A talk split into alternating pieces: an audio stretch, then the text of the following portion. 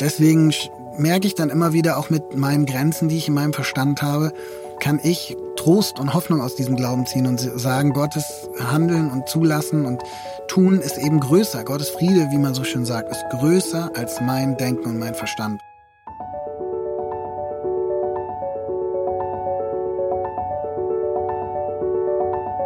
Der Flügelverleih. Mit diesem Podcast kommst du an.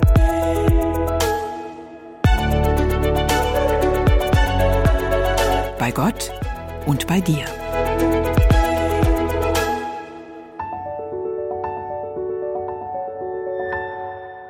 Beats am Puls der Zeit.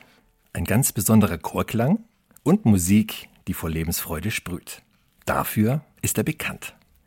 2010 war das Jahr, in dem er in der deutschen Gospelszene durchstartete. Das Ziel des deutsch-britischen Künstlers ist es, Menschen für Gospelmusik zu begeistern, zu berühren und Hoffnung zu spenden. Inzwischen hat er mit über 250.000 Menschen Musik gemacht. Doch seine Lebensreise war alles andere als einfach und zum Teil so dramatisch, dass sie sogar verfilmt worden ist. Heute begrüßen wir im Flügelverleih ganz herzlich Chris Lass. Hallo. Ja, schön, dass du mit uns ins Gespräch gehst. Äh, mit uns sage ich ganz bewusst, weil ich bin nicht alleine. Ich habe mit dabei die Desiree Viktorski. Auch ein Hallo an dich. Schön, dass ich wieder dabei sein darf. Und ich habe äh, direkt die Ehre, dich mit der ersten Frage zu bombardieren, lieber Chris. Okay. Und zwar heißt dein äh, vorletztes Album ja Don't Lose Your Faith. Ja. Musstest du dir das auch selbst schon mal zusagen?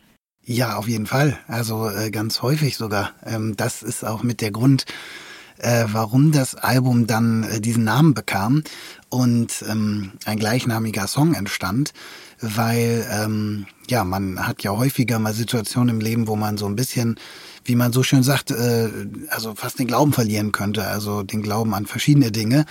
Und ähm, weil für mich das tatsächlich einer der zentralen, wichtigsten Punkte in einer guten Beziehung untereinander, aber auch zu sich selbst ist, ähm, sich zu ermutigen und wieder aufzubauen, war mir das äh, dann wirklich äh, so ein Herzensanliegen, den Song zu schreiben. Hast du denn den Eindruck, weil du hast den Song ja nicht nur geschrieben, du hast ihn auch noch zum Titelsong für dein Album genommen. Mhm.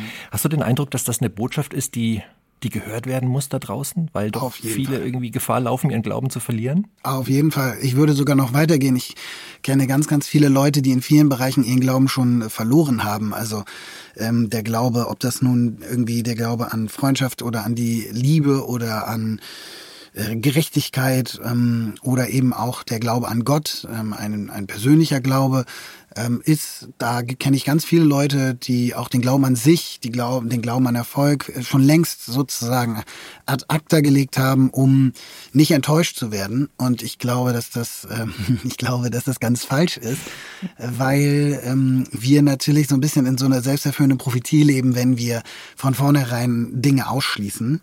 Aber das ist natürlich auch, je älter man wird, immer schwieriger, sozusagen so diese gute kindliche Naivität sich zu behalten. So, das ist manchmal nicht so leicht. Darf ich fragen, wie, wie dir das denn konkret gelungen ist, deinen Glauben nicht zu losen?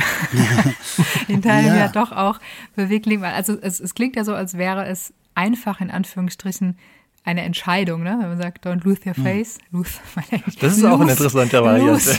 Ja, das ist don't lose your face, habe ich auch schon ganz oft gehört. Das ist ein fieser ja, Das hatten wir in der Vorbereitung auch schon, wo ich sagte, ich muss darauf achten, dass ich nicht face sage. Alles gut. Lose gesagt. Ähm, genau, wir schweifen ab. Also, hm. genau, findest du, man kann sich denn so einfach dafür entscheiden, seinen Glauben nicht zu verlieren? Oder wie ist es dir gelungen, ihn nicht zu verlieren? Also ich glaube, im Leben äh, beginnt vieles mit einer Entscheidung, aber endet nicht damit. Ähm, das heißt jetzt ganz konkret, wenn ich sage, ich möchte abnehmen, dann ähm, muss ich mich dafür sozusagen entscheiden. Aber das alleine wird ja nicht reichen. Oder wenn ich sage, pass auf, ich möchte irgendwie gesünder leben, Sport machen oder ich möchte wieder in eine Freundschaft investieren oder ich möchte wieder jemandem mein Vertrauen schenken, ähm, dann braucht man auch Erfolgserlebnisse. Man braucht, glaube ich, ja, Ermutigungserlebnisse.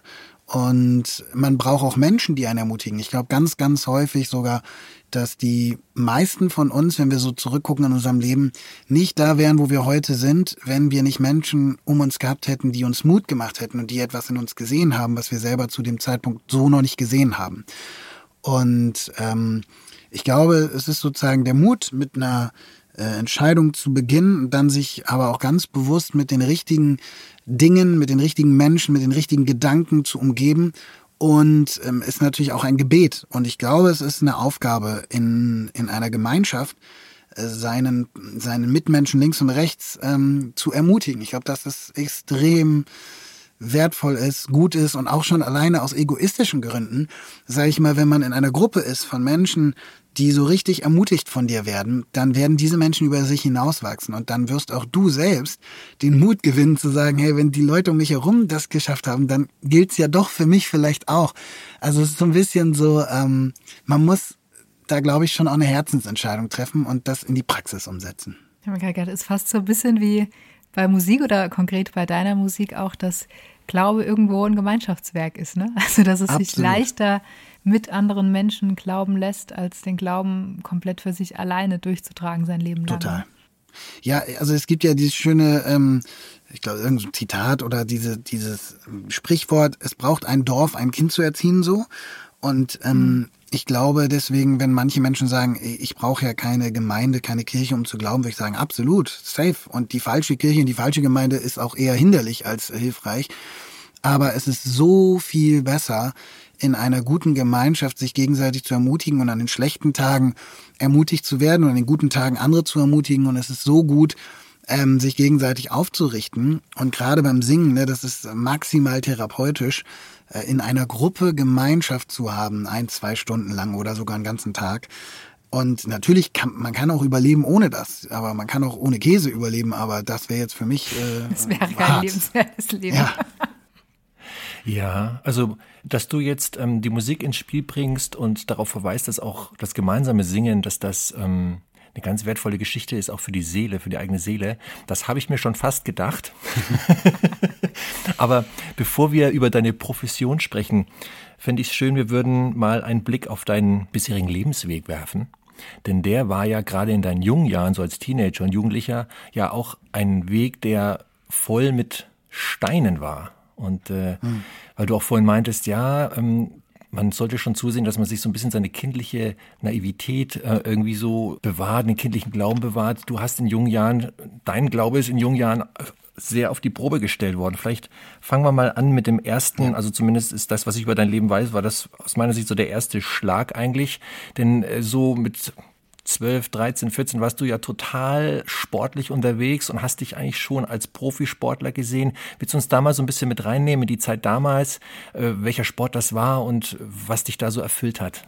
Ja, also das war Leichtathletik, ähm, nicht unbedingt einer der hipsten und coolsten Sportarten, aber ich hatte das Glück, meine beiden Brüder ähm, haben Leichtathletik gemacht und dann war das natürlich klar, äh, dass ich auch in dem Verein äh, Mitglied werde und das mal teste und ausprobiere.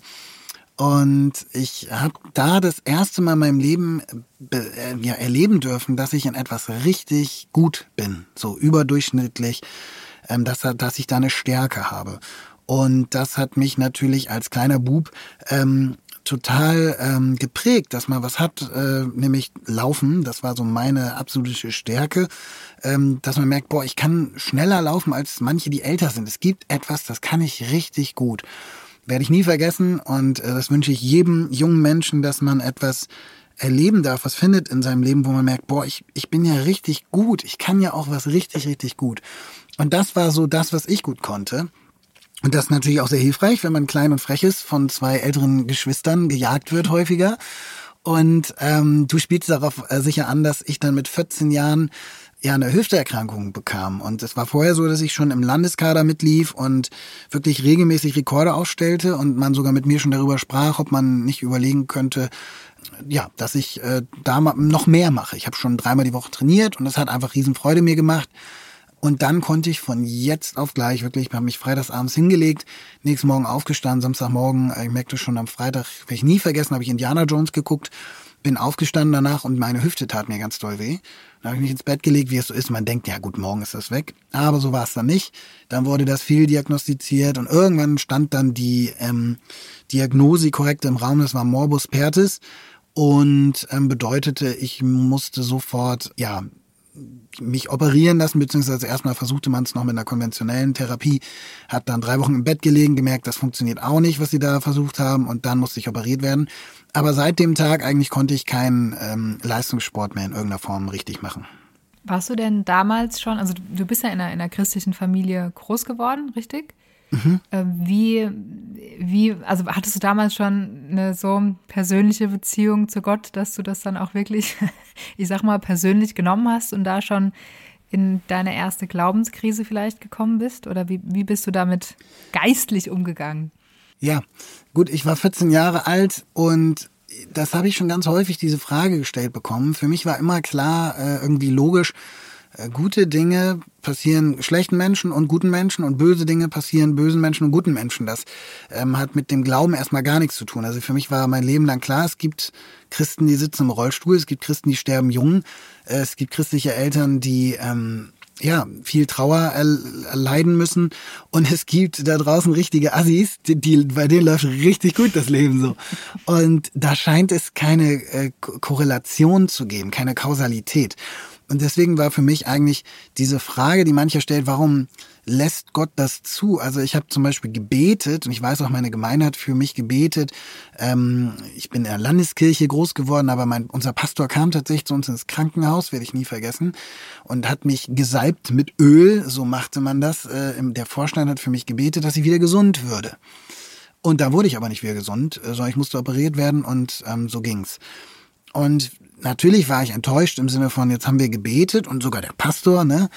Und jetzt hat das nicht geklappt, aber ich war halt nicht so, Gott, äh, du bist jetzt doof äh, oder ich glaube jetzt nicht mehr an dich, sondern für mich war einfach klar, das ist einfach richtig doof jetzt hier. Und ja, äh, also für mich war das eher eine, eine, eine Lebenskrise als mehr eine Glaubenskrise, weil ich zum Beispiel jetzt drei Tage die Woche äh, sehr viel Zeit hatte. Den anderen Tag hatte ich noch Basketball gespielt, was für meine Größe sehr untypisch war. Ich bin eher klein und hatte auf einmal unglaublich viel freie Zeit und konnte ja auch meine Freunde, die ich regelmäßig sah, nicht mehr sehen. Und ähm, musste auch noch nach der Operation monatelang durfte ich mich nicht richtig hinsetzen, weil so eine Hüftosteotomie äh, wurde bei mir gemacht. Da wurde also eine ganze Menge auseinandergesägt und zusammengebaut wieder. Dann ähm, muss man so im auf so sexy Bügelsesseln, Bügelstühlen sitzt man dann. Und ähm, hat einfach auch Schmerzen, muss ständig zu Physiotherapien und sowas alles und läuft ewig auf, äh, wie es korrekt heißt, unter AMG-Stützen, ich habe früher Krücken gesagt, ähm, durch die Gegend und so und ist einfach sehr eingeschränkt in seinem Leben. Aber ich hatte keine persönliche schlimme Glaubenskrise daraus.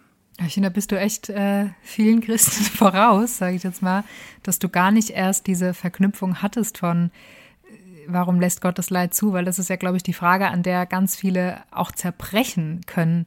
Und wenn man das von ja, vornherein gar nicht so also, über einen Kamm schert, finde ich, äh, ja, gibt es so eine, so, eine, so eine gesunde Freiheit im Glauben irgendwie, ja. Ja, also ich muss ganz ehrlich sagen, ich habe das auch schon als junger Mensch sehr logisch versucht zu verstehen. Äh, wenn nur guten Menschen Gutes passieren würde, dann wäre ja jeder Mensch gut, weil keiner wäre ja dann so blöd, ein Assi zu sein, wenn er wüsste, alles klar, dann kriege ich eine Hüftkrankheit. Äh, dann wäre man aber nicht wirklich gut, sondern wäre man sehr berechnend.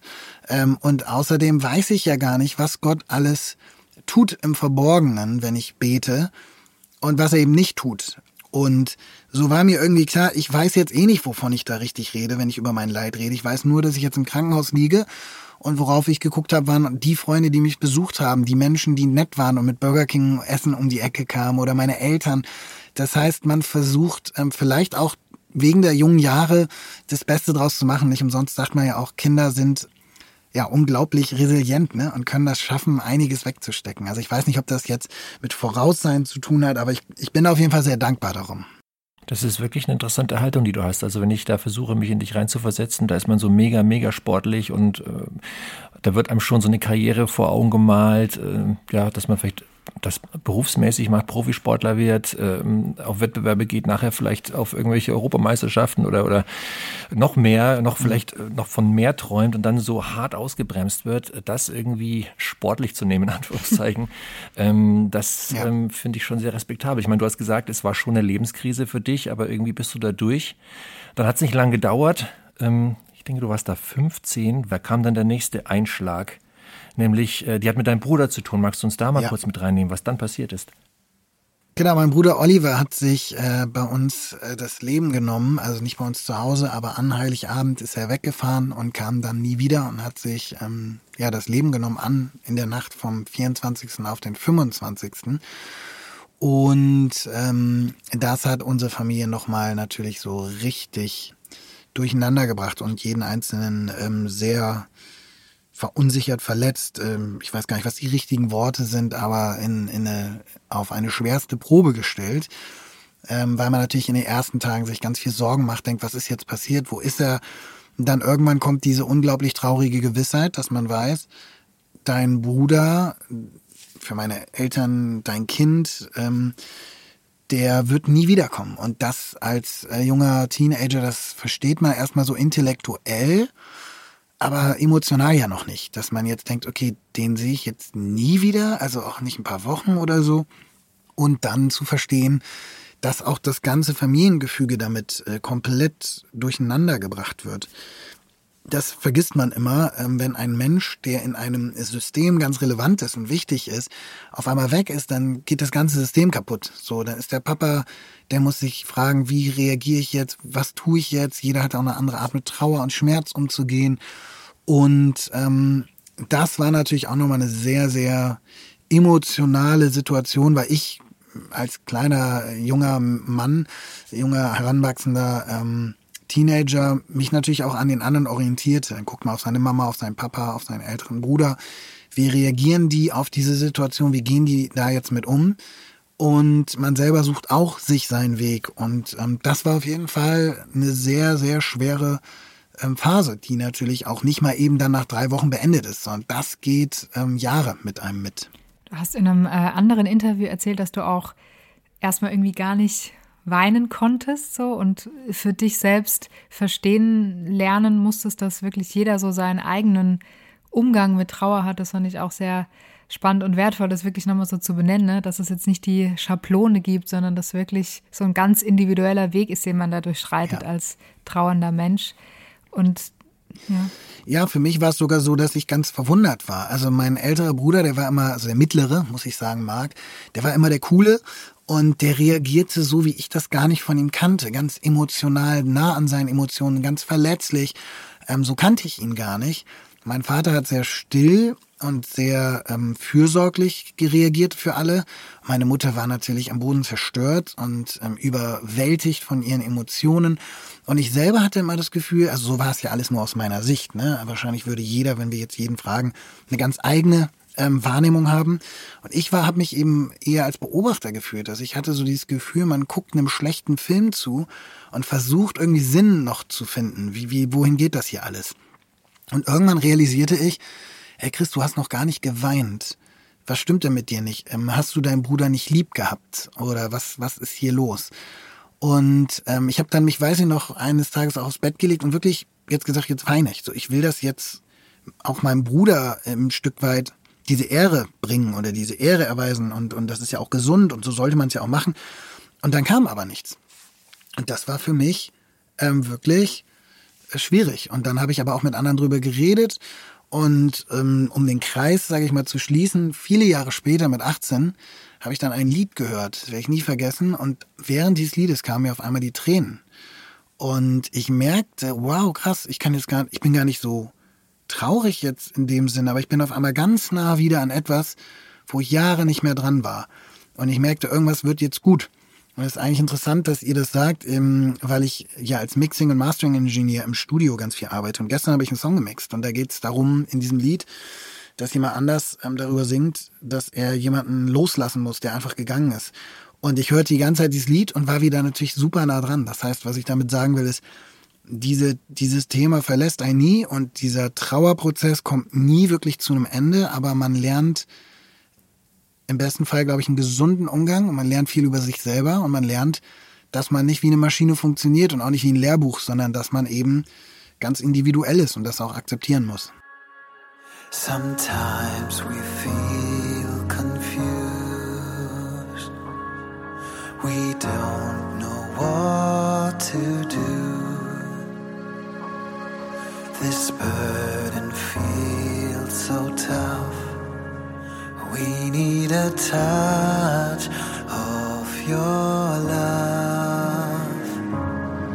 And when our hope seems far, We don't know. we don't know where you are. You raise that You raise that voice speak to crying,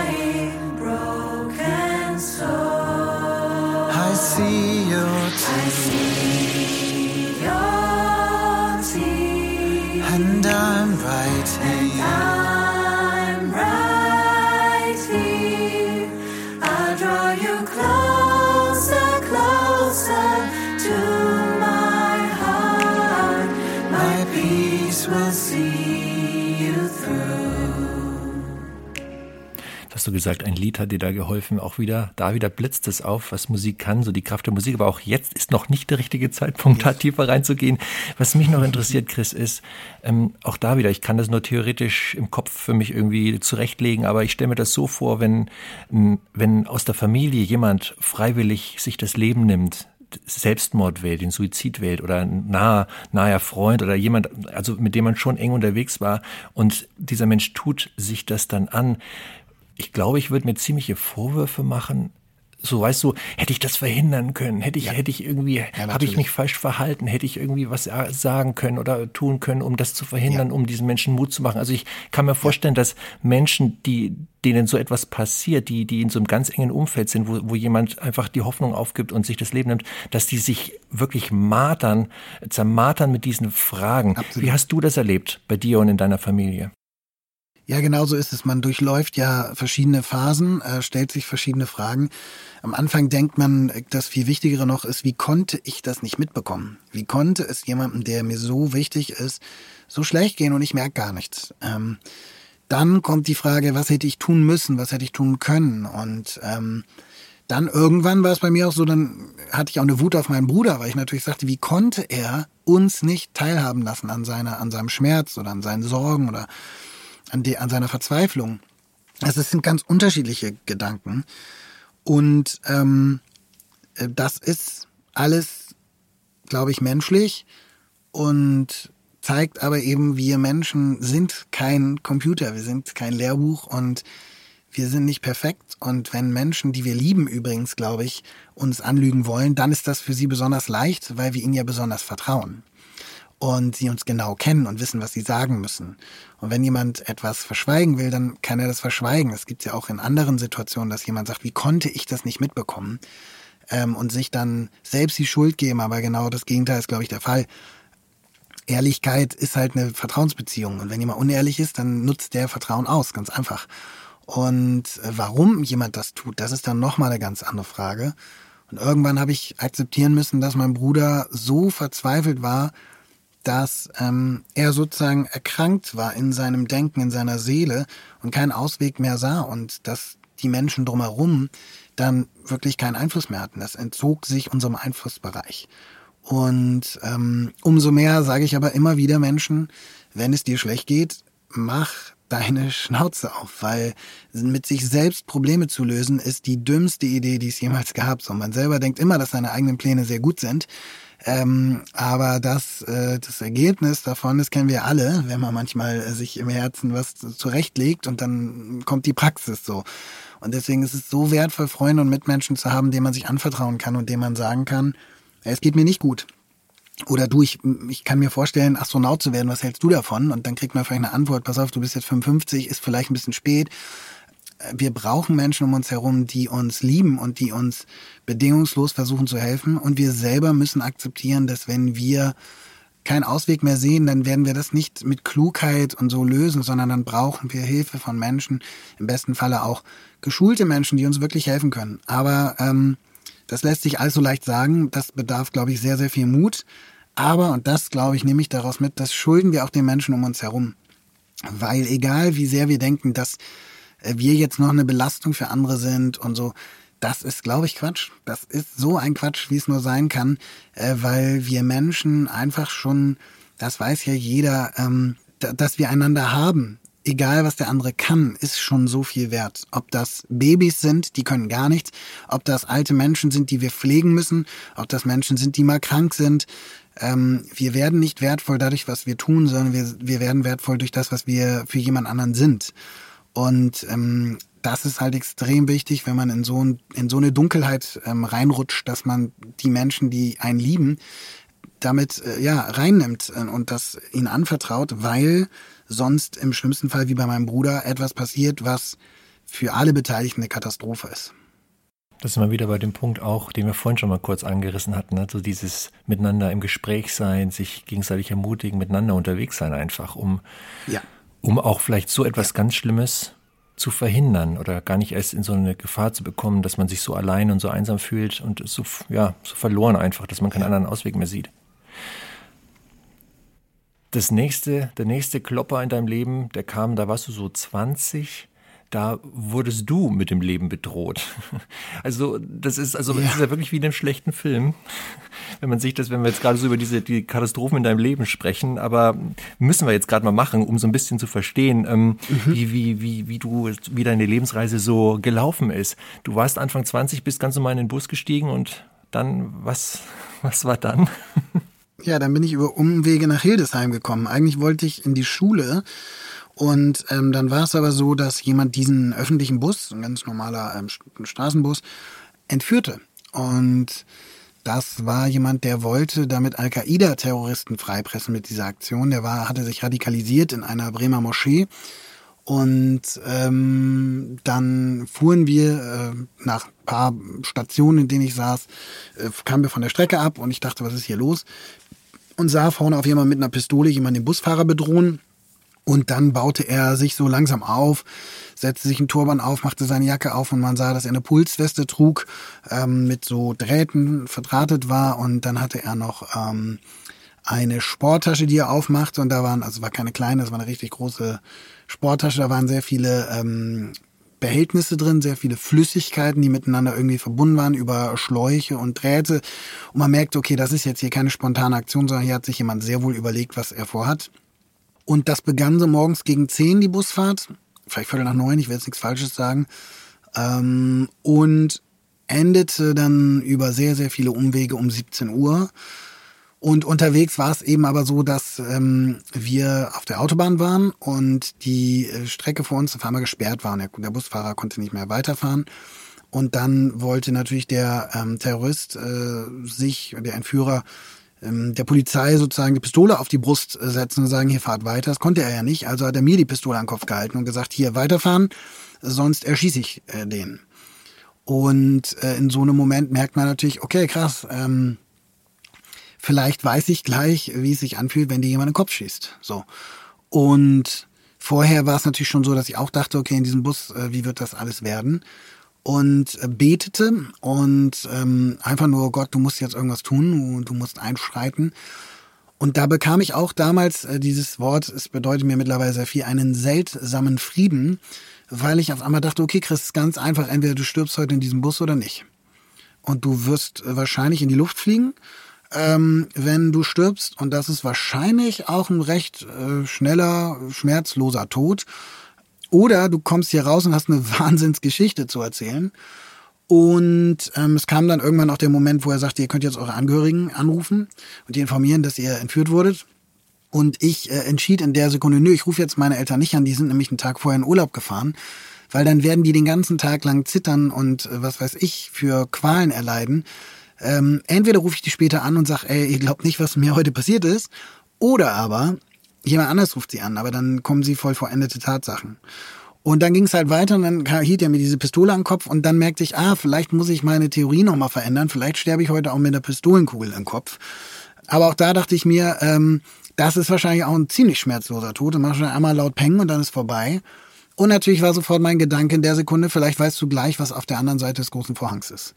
Ob das, woran du zu glauben versuchst jeden Tag, woran du dein Vertrauen hängst, ob das ob du es gleich, wie man so schön sagt, im christlichen Kontext, ob du es gleich schauen wirst, also ob man das dann sehen wird. Ähm, und äh, es kamen auch noch ein paar andere Gedanken. Er nahm die Pistole wieder runter und ich dachte mir, boah, wenn ich gewusst hätte, ich war nämlich gerade auf dem Weg zu meiner letzten Informatikstunde vom Abi, dass ich heute vielleicht sterben würde, hätte ich mir mit dem Abi weniger Stress gemacht. Ähm, das war alles so Gedanken, die kommen. Und als ich natürlich diesen Bus äh, verließ, dachte ich mir, ey, ich werde in meinem Leben nie wieder mich so stressen lassen, weil Das wäre direkt meine Frage gewesen. Ja, das, hat, das klappt leider nicht, aber äh, man merkt auf jeden Fall, ey, es gibt Dinge im Leben, die sind so viel wichtiger als jedes Problem, was du bisher hattest. So. Aber ich finde es echt faszinierend, weil eigentlich ja eins von diesen Erlebnissen schon ausreichen würde, dass man irgendwie traumatisiert ist oder äh, ja, seinen Glauben verliert, dass du offensichtlich eine, eine unfassbare Resilienz hast und so eine Gelassenheit mit diesen Dingen, also was Gelassenheit ist vielleicht das falsche Wort, aber ähm, ja, irgendwie daran nicht zu, zu zerbrechen und deinen Glauben trotzdem aufrechterhalten zu können.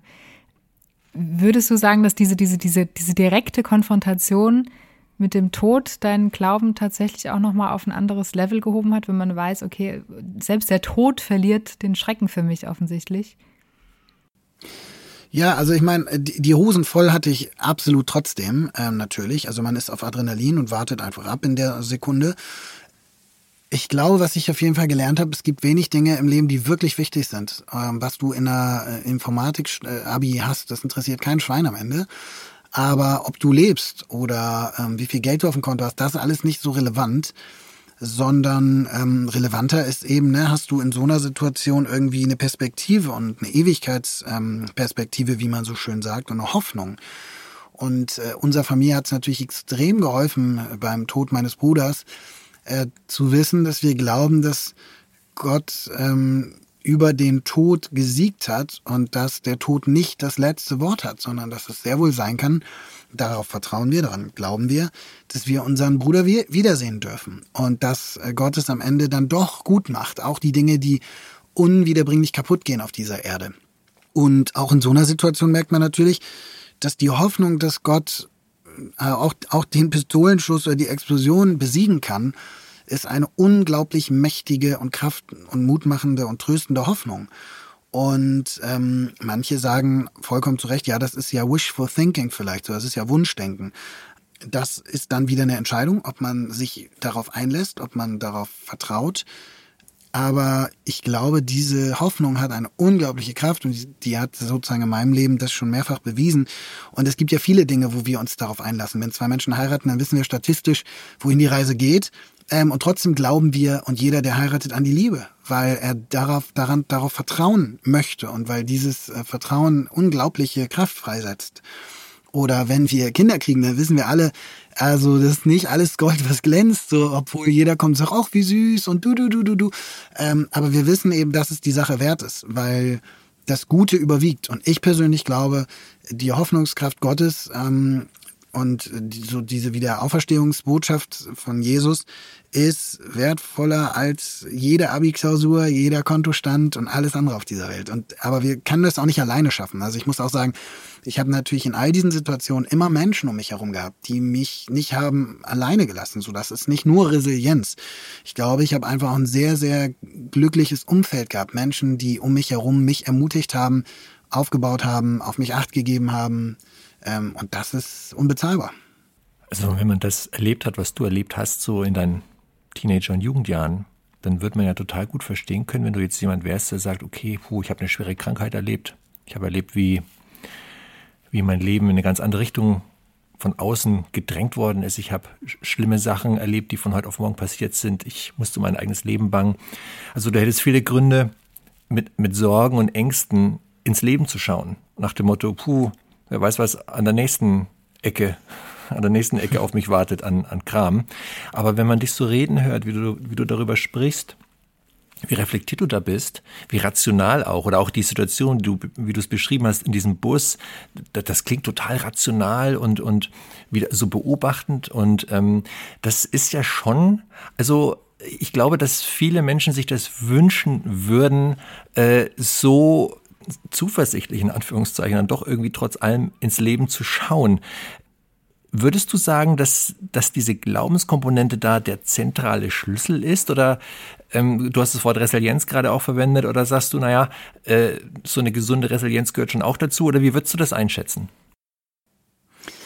Also ich glaube halt, der, der, dass der Glaube an Gott ist kein, kein Programm. Also im Sinne von, äh, jeder, der es installiert, kann danach irgendwie sich mit dem Drucker über Wi-Fi connecten und dann läuft das. Sondern bei jedem Menschen ist es ja komplett anders. Und ähm, wir sind ja auch alle unterschiedlich. Und ob ich gläubig bin oder nicht, kann ich ein nahe, ein sorgenvollerer oder ein sehr äh, sorgenfreier Mensch sein. Aber was ich safe glaube ist, je sorgenvoller man ist, desto mehr tut der Glaube gut. Und ähm, ist dieses alte, ist das Glas halb leer oder halb voll? Ich bin felsenfest davon überzeugt, dass wir unsere Neurologie, unser Gehirn auch ein bisschen äh, trainieren. Wir, wir sind ja nicht einfach nur unser Gehirn, sondern wenn wir uns den ganzen Tag Videos angucken ähm, von, äh, von Leuten, die ähm, Trauriges erleben, dann wird man abends nicht ins Bett gehen mit dem Gefühl, boah, das war ein schöner Tag. Und andersherum, wenn man ähm, aber sich auf das Gute konzentriert, dann wird das was mit einem machen. Es gibt im Englischen diesen schönen Satz, where energy goes, äh, where focus goes, energy flows. Also worauf wir uns konzentrieren, da ähm, geht auch unsere Energie hin. Und Gott ist auf jeden Fall der positivste ähm, Fokuspunkt, den wir in unserem Leben haben können. Und ähm, auch da bin ich eher rational. Die Wahrscheinlichkeit, dass ich zweimal entführt werde im Leben, ist extrem gering. Die Wahrscheinlichkeit, dass ähm, ich nochmal eine Pistole an den Kopf gehalten bekomme. Also Freunde von mir haben damals zum Scherz gesagt, Chris, ähm, wenn wir mit dir Bus fahren, das ist ja die sicherste Angelegenheit, die es gibt, weil wie hoch ist halt die Wahrscheinlichkeit, dass du zweimal äh, entführt wirst. Und das ist, finde ich, eine sehr lustige und richtige Art, ähm, sich mit gewissen Themen auseinanderzusetzen. Ähm, und es sind auch noch viele andere Themen noch später in meinem Leben dazugekommen die sehr schwer waren, über die wir heute auch reden könnten. Aber was ich eigentlich sagen will, ist, der, die Erkenntnis, dass diese Dinge trotzdem überwunden werden können, ist ja mutmachend. Also eher sollte mich das ermutigen und nicht entmutigen. Und alles das, was ich erlebt habe, ist immer noch Pipifax im Vergleich dazu, was manch anderer Mensch äh, zu tragen hat, glaube ich. Und deswegen ist es so wichtig, dass wir unsere Lasten auch miteinander teilen und davon erzählen, weil es uns gegenseitig vielleicht die Perspektive gibt, äh, Sachen auch mal einzuordnen und nicht zu heulen, weil bei McDonalds gerade Software wieder alle ist, äh, sondern zu sehen, es gibt Menschen, die wirklich schwere Dinge zu tragen haben und trotzdem glücklich sind und trotzdem so positiv sind und sich immer wieder selber zu fragen, wie kann ich mir eine Scheibe von denen abschneiden? Wie kann ich meinen Fokus darauf richten? Und es das heißt in der Bibel, ähm, um das ganz äh, einfach und praktisch zu machen, äh, seid dankbar in allem. So und ich glaube, das, das ist keine kein Gesetz, sondern das ist ein, ein Kniff. Sozusagen versuch es, in allem was Gutes zu finden, worüber du dankbar sein darfst, weil damit nimmst du dem Schlechten die Kraft. So, und dann sagst du halt, cool, heute weniger Kalorien, ähm, weil das Eis alles. Und schon hast du ähm, die, dein Gehirn trainiert, Gutes in Schlechtem, in Anführungsstrichen, zu suchen. Und eins ist mal klar, wir alle wissen, dass aus äh, ja, Entspannung und Annehmlichkeiten nicht immer nur Gutes entsteht. So. Und dass aus Dingen, die herausfordernd sind und anstrengend sind, sehr häufig Gutes entsteht. Das ist ja ein physikalisches Gesetz. Wer Muskeln haben will, muss schwitzen und äh, Muskelkater in Anspruch nehmen. Wer besser werden will in etwas, wird Frustration und Rückschläge in Kauf nehmen müssen. Wer ähm, Mut aufbringen will, muss sich seinen Ängsten stellen. Es gibt ähm, diese schönen Sätze, ich habe Gott gebeten, um Mut und er gab mir Dinge, vor denen ich Angst hatte. Ich habe ge Gebete dafür, dass ich ähm, besser werde in was auch immer und er gab mir Schwierigkeiten. Und so ähm, geht es immer so weiter. Also ich glaube, wir wissen, dass jeder in unserem Herzen, dass Herausforderungen auch absolut die Power haben, uns ähm, wachsen zu lassen. Ich versuche jetzt mal eine geschmeidige Überleitung, dass ja nicht nur Herausforderungen das Potenzial haben, uns wachsen zu lassen und uns auch das Positive fokussieren zu lassen, sondern eben auch die Musik. Du hast das ganz am Anfang schon mal angesprochen, dass Musik für dich ja durchaus auch etwas Therapeutisches haben kann. Ja. Ähm, jetzt ist ja die Gospelmusik, der du dich verschrieben hast, finde ich eine Musik wie keine andere, die durchdrängt ist von Hoffnung. Ist das für dich tatsächlich auch mit so ein Hauptmittel gewesen, wie du diesen, diesen Hoffnungskurs beibehalten konntest in deinem Leben? Oder wie, wie kamst du ausgerechnet zu dieser Form der Musik? Ja, wahrscheinlich ist das so. Also ich habe mich ähm, mein Leben lang mit ähm, Lobpreismusik, wie es heißt, also manche sagen dazu neues geistliches Lied, äh, manche sagen Worship, manche sagen Praise. Wir haben dazu in unserer Gemeinde in der Landeskirche Lobpreismusik gesagt, das war die moderne Kirchenmusik mit der bin ich groß geworden und aufgewachsen. Und schon damals war es so, dass ich dann Musik machen durfte in der Gemeinde und das war ein ganz, ganz, ganz essentieller Punkt, um mich überhaupt in Gemeinde zu halten und mir zu helfen, vielen, was dort gesagt wurde, Sinn abzugewinnen, weil durch die Musik habe ich ganz viel verstanden, glaube ich, von dem theoretischen oder auch praktischen, was dort gepredigt wurde. Aber für mich hatte Musik immer einen sehr, sehr emotionalen und sehr tiefgehenden äh, Zugang. Und ich glaube, wenn manche Menschen sagen, okay, Chris, äh, das klingt sehr rational, wie du mit manchem umgehst, würde ich sagen, ja, ja, das ist, weil ich ein hoch, höchstgradig emotionaler Mensch bin. Und ich lern, gelernt habe, in welchen Bereichen meines Lebens es klug ist, emotional zu sein und in welchen Bereichen es nicht unbedingt so klug ist. Und ähm, Musik hat mir immer die Möglichkeit gegeben, irgendwie Gefühle, Emotionen, aber auch Verstand zusammenzubringen. Und als ich dann mit Gospelmusik in Kontakt kam, da war es natürlich schon so, dass ich merkte, diese Musik hat eine Hoffnungskraft und eine Fröhlichkeit, eine Power und ein, ein Schmunzeln auf den Lippen. Das hat mich fasziniert, das hat mich tief berührt und ähm, ich glaube schon, dass ich sagen kann, dass es ein zentraler Punkt meines Glaubens ist, dass ich etwas gefunden habe und ich glaube, das braucht jeder, was mir geholfen hat, ein, mein Glauben ganz praktisch werden zu lassen. Vielleicht nochmal kurz für die äh, Zuhörer und Zuhörerinnen, die nicht so deep into it im christlichen Musikgenre sind. Was würdest du denn sagen, ist so der Unterschied zwischen äh, Gospelmusik und Lobpreis, geistlichem Lied, wie auch immer Ja. man es bezeichnen möchte? Was Also macht Gospel das- aus? Ja, das ist eigentlich ein rein kultureller Unterschied. Das heißt, eine künstliche Grenze, die wir ziehen. Eigentlich ähm, beziehe ich mich da auf Edwin Hawkins. Das ist eine Instanz im Bereich Gospel, der hat Oh Happy Day geschrieben, was wohl jeder kennt. Und der sagte, wenn es von der Hoffnungskraft und der Auferstehung Jesus spricht, dann ist es Gospelmusik. Das würde im Nachhinein auch Bach dazu zählen und sowas. Ähm, und das glaube ich auch. Also ich glaube, Gospelmusik, wir kulturell verstehen das natürlich als die afroamerikanische Ausdrucksform ähm, von äh, kirchlicher Musik, Kirchenmusik. Aber wer sich mit Gospel ein bisschen auskennt, der weiß sofort, Gospel ist so unglaublich vielfältig. Das kann alles sein. Das kann Hausmusik sein, das kann Techno sein, das kann Balladesk sein, das kann filmmusikalisch sein, das kann typisch chorisch sein, das kann aber auch solistisch sein. Das kann alles sein. Und ich würde sagen, ähm, der große Unterschied in der Regel ist, dass äh, Gospelmusik äh, musikalisch ein bisschen komplexer ist als typische moderne Lobpreismusik. Nicht immer, aber manchmal. Und natürlich eben von Afroamerikanern geprägt und ein Stück weit perfektioniert wurde. Das heißt, es ist ein bisschen anders, was die Rhythmik angeht. Aber inhaltlich ist das eigentlich, ja, das ist gehüpft wie gesprungen, wie man so schön sagt. Eine schöne Definition ist das.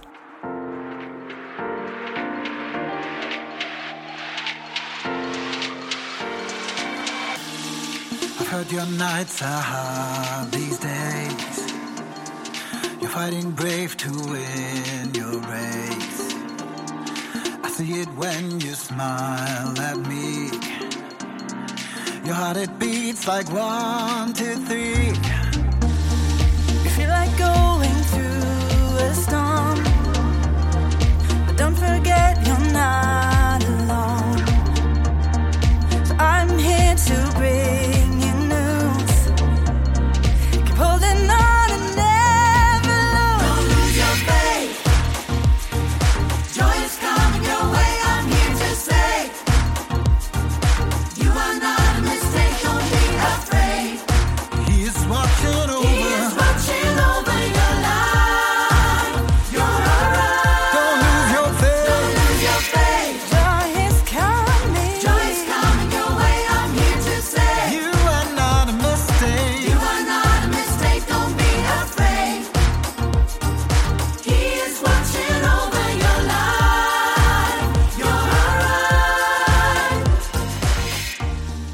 Ich mir so gedacht habe, wenn man dich so reden hört, hätte man sich denken können, naja, der Chris, vielleicht hätte er eine Laufbahn als äh, Psychologe eingeschlagen oder als Psychiater oder als Seelsorger oder irgendetwas im sozialen Bereich. Aber du hast die, du hast den beruflichen Weg des, des, des Musikers, des Profimusikers gewählt. Du, das heißt, du, du spielst selber Musik, spielst selber Instrumente, spiel, machst selber Musik, du schreibst Lieder, du produzierst andere und du, ähm, ja, du arbeitest mit Chören, gibst Workshops, ähm, machst große Events. Das scheint ja für dich auch eine Art zu sein, anderen Menschen etwas Gutes zu tun. Wie würdest du das, wie würdest du das in Worte fassen, was du eigentlich tust, wenn man, wenn man mit dir zusammen zum Beispiel als Chor arbeitet? Das ist ja eigentlich ja. mehr als, okay, jetzt singen wir mal dieses Lied und zwar so und so und so, oder? Ja, ja, absolut. Also nicht umsonst, tatsächlich hat irgendwann einer meiner Freunde gesagt, Chris, du bist eigentlich so eine Art Gospel-Coach. Und das Wort fand ich so gut, dass ich mir äh, den Namen geklaut habe oder geliehen habe und äh, die Domain auch habe, gospelcoach.de.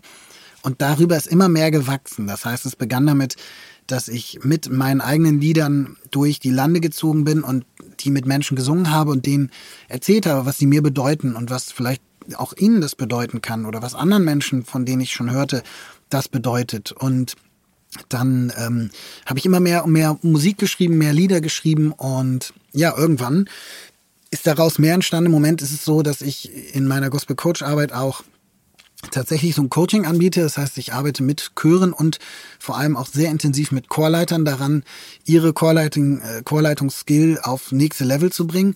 Und natürlich auch äh, die Corona-Zeit war sehr anstrengend für alle Chöre, extrem, ähm, hat viel gekostet.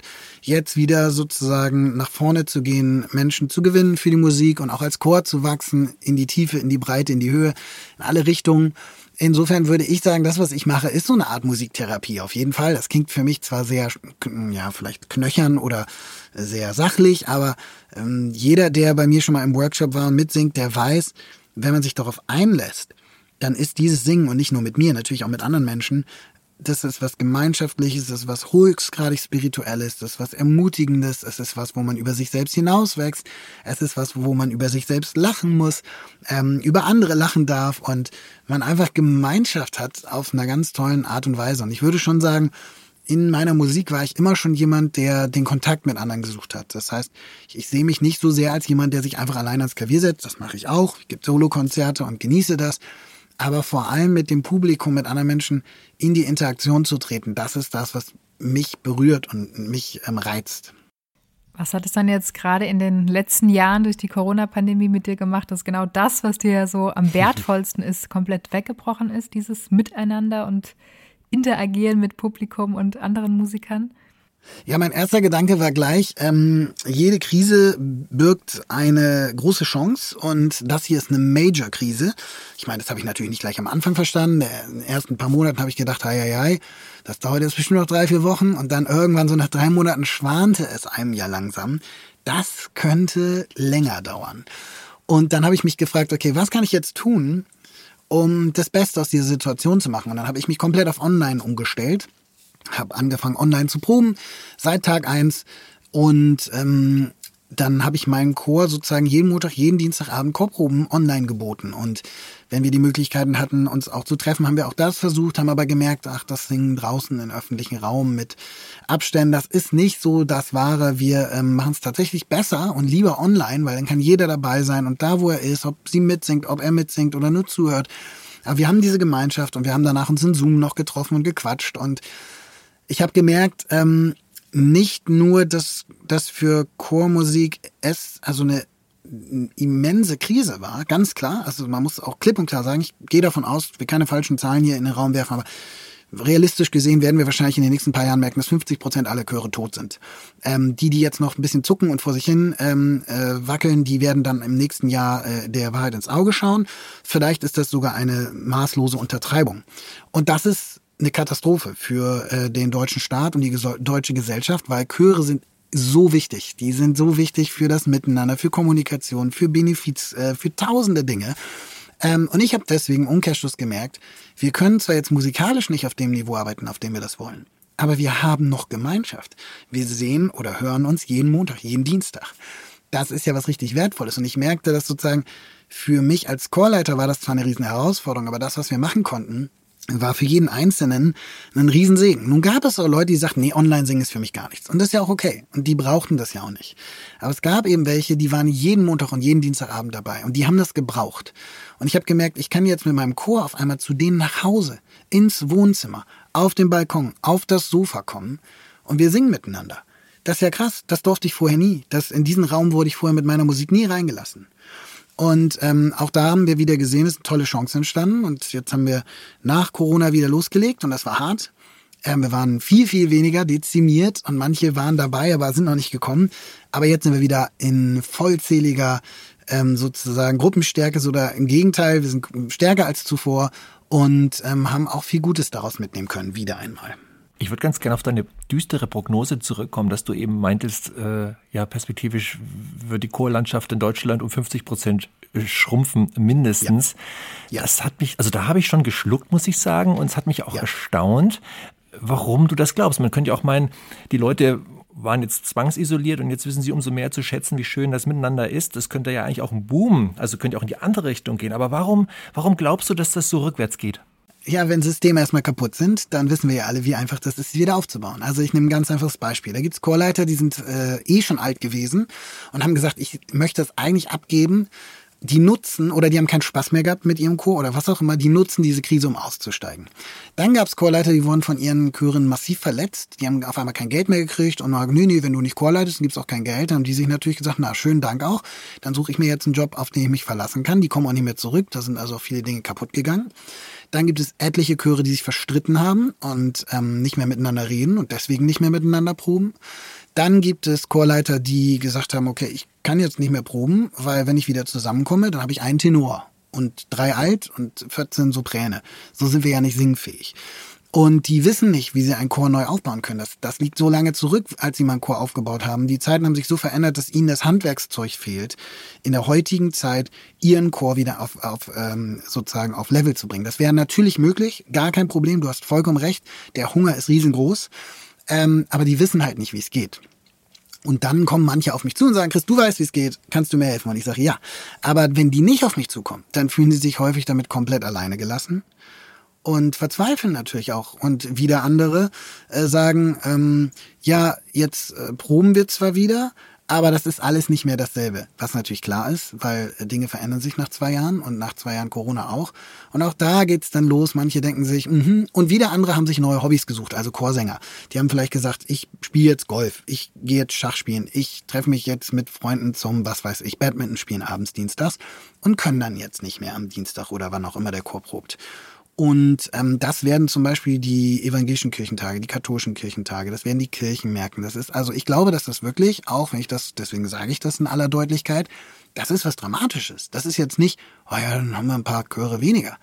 Das werden wir dann sehen, was das äh, bedeutet für die kirchliche Gemeinschaft, äh, für viele Gemeinden ist der Chor ein Riesenverkündigungstool, ein super Mitarbeiterstamm, die Möglichkeit, dass junge Erwachsene in die Kirchenarbeit reinkommen, Gemeinschaften entstehen und Verbindungen, Beziehungen aufgebaut werden und, und, und. Ganz abgesehen davon, dass es keine Menschen mehr gibt, die sonntags morgens oder an Weihnachten oder im Sommer ähm, die Menschen mit Musik erfreuen, Konzerte und so in Kirchen, das ist sehr essentiell wichtig auch. Okay, also vielen Dank für deine Erklärung auf meine, auf meine Rückfrage. Ich kann das, jetzt kann ich das gut verstehen, warum du dieses Bild hast und hoffen wir mal, dass du dich täuscht. Und äh, gleichzeitig bin ich froh, dass es so Leute gibt wie dich, die sich da voll engagieren für die Szene und alles tun, damit ähm, das gemeinsame Singen äh, in Deutschland doch wieder mehr Freunde findet. Ähm, was mich zu der nächsten Frage bringt, Chris. Jetzt bist du professioneller Musiker und bist unterwegs ähm, im, im, sagen wir mal, im christlichen Bereich, gerade mit der Gospelmusik. Was mich interessieren würde, ist, wenn man so Profimusiker ist, kann es dann sein oder läuft man da Gefahr, dass, dass die Songs, die ja eigentlich von ihrer Botschaft und von ihren Inhalten leben, dass die, ja, dass das so ein bisschen in den Hintergrund tritt zugunsten der Show, der Lichteffekte, der Gesangsqualität, der Tonqualität, was auch immer. Wie, wie, wie schätzt du das ein? Wie erlebst du das? Ja, bestimmt. Also das ist ja wie bei jedem Pastoren oder bei jedem, der so, auch jedem Arzt oder wem auch immer. Man, man muss ja an die Medizin glauben, die man selbst verteilt. Aber ähm, was, wenn man das nicht mehr tut und was, wenn einem da Zweifel kommen oder oder so und dann ist das aber das Einzige, was man gelernt hat oder das, was halt, womit man sein Geld verdienen kann. Bei mir ist es tatsächlich so, ich habe die Möglichkeit auch sehr viel im, wie man so schön sagt, das sagt man nur im christlichen Bereich, im säkularen Bereich zu arbeiten, ähm, also im weltlichen Bereich. Äh, deswegen für mich besteht da keine, keine Not. Allerdings habe ich natürlich dann ein Problem mit Gospel.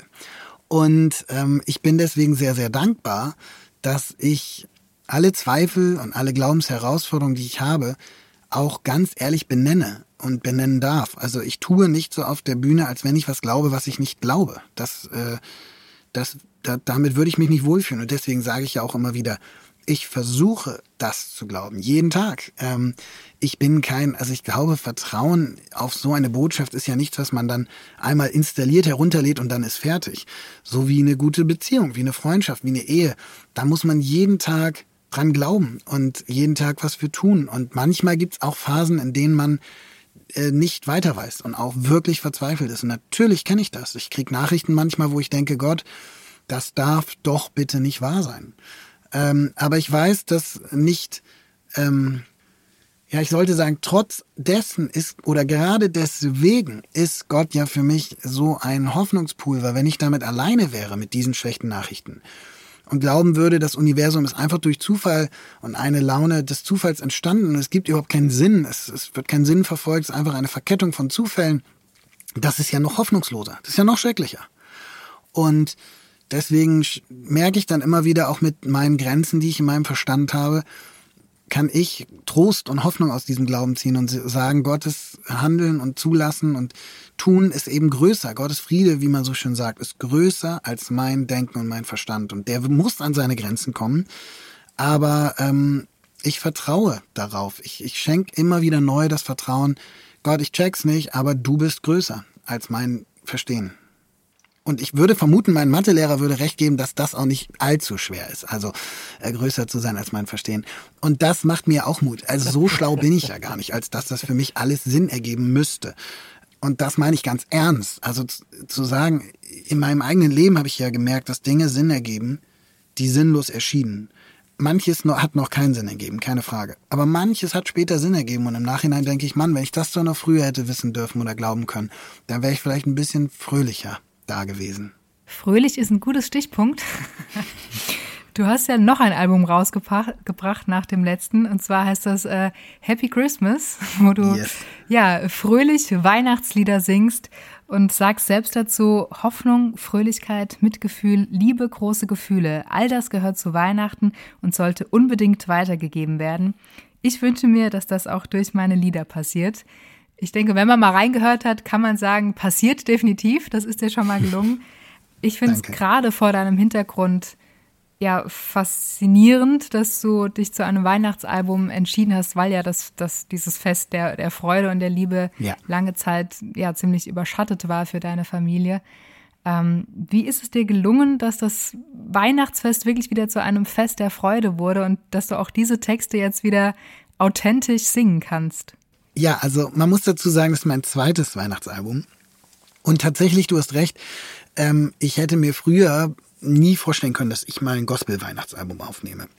Menschen haben mir das immer wieder gesagt, Gospel und Weihnachten, das passt doch super zusammen, Chris. Und ich habe gedacht, ja, ja, bloß halt nicht für mich. Und ähm, gleichzeitig habe ich auch natürlich an Weihnachten äh, Weihnachts-Gospel-Konzerte gegeben und so und habe mich damit auch wohlgefühlt aber ich war vielleicht nicht die Galionsfigur von Weihnachten so. Und ja, meine Familie und ich hatten es wirklich schwer. Mein Bruder ist ähm, natürlich, mein älterer Bruder, der ist sieben Jahre älter als ich. Ähm, der ist äh, irgendwann ausgezogen und ich war noch zu Hause.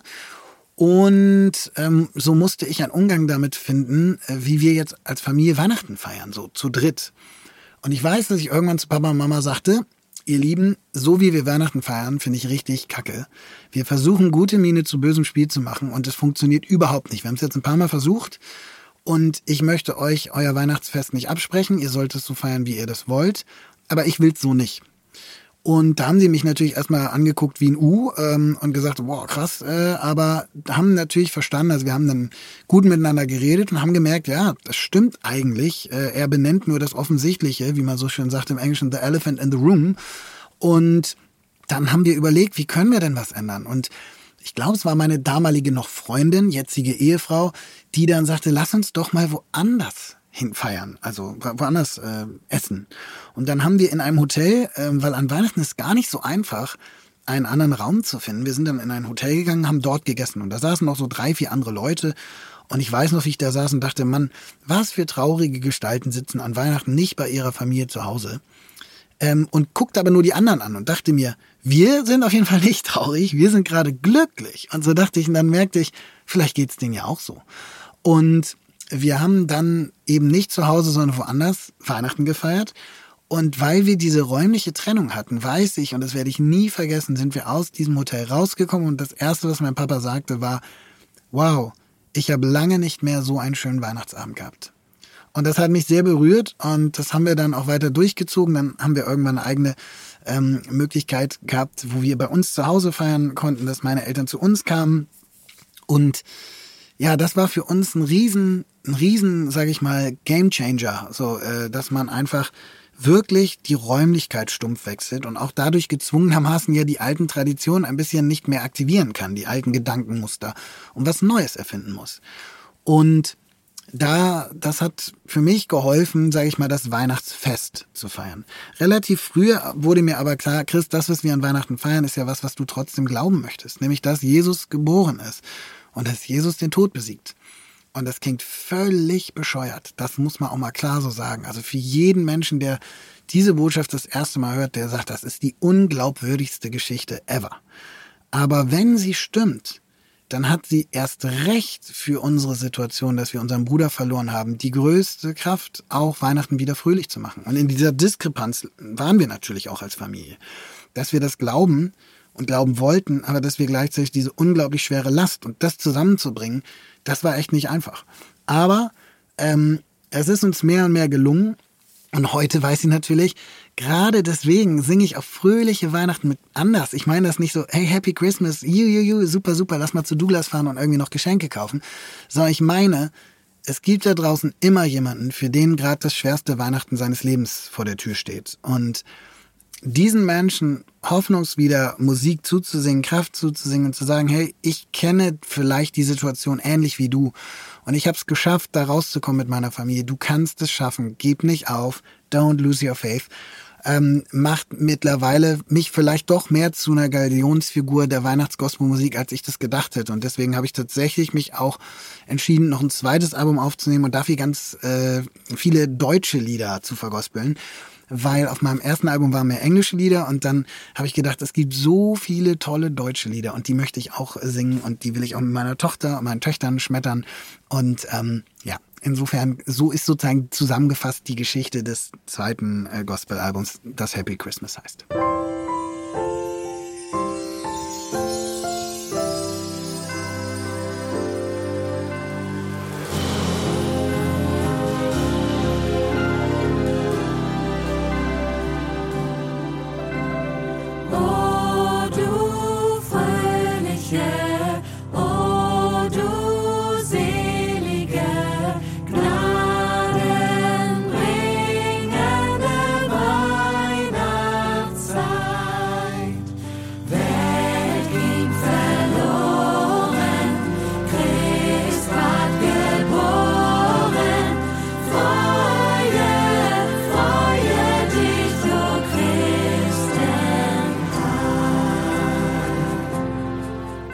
Also lieber Chris, ich muss ganz ehrlich sagen, wir hatten selten ein Gespräch mit so einer Bandbreite von solchen äh, krassen Tiefen in der Geschichte eines äh, Menschen und gleichzeitig so einer strahlenden Hoffnungskraft, die von dir ausgeht. Vielen also Dank. wirklich vielen, vielen Dank, dass du uns äh, so tief in dein Herz hast blicken lassen. Das war echt ein sehr bewegendes und inspirierendes Gespräch. Danke. Und vielen, vielen Dank auch an dich, liebe Zuhörerin, lieber Zuhörer. Danke, dass du uns deine Aufmerksamkeit und deine Zeit geschenkt hast. Wir hoffen, dass du genauso wie wir inspiriert und berührt aus diesem Gespräch nach Hause gehst und dir so einiges für dein eigenes Leben mitnehmen kannst. Die Musik, die ihr zwischendurch gehört habt, äh, stammt aus den Alben Don't Lose Your Faith und Happy Christmas von Chris Lass. Hörbar und erhältlich auf gerd.de und natürlich überall dort, wo es Musik gibt. Am liebsten aber bei deinem konfessionellen Buchhändler in deiner Region, der sich auf jeden Fall auf deine Unterstützung freut. Wenn du noch mehr über Chris erfahren möchtest, ähm, dann klick doch einfach mal auf www.gospelcoach.de. Ja, für den Moment sagen wir Tschüss und freuen uns schon auf deinen nächsten Besuch hier im Flügelverleih. Schön, dass du wieder mit uns abgehoben bist.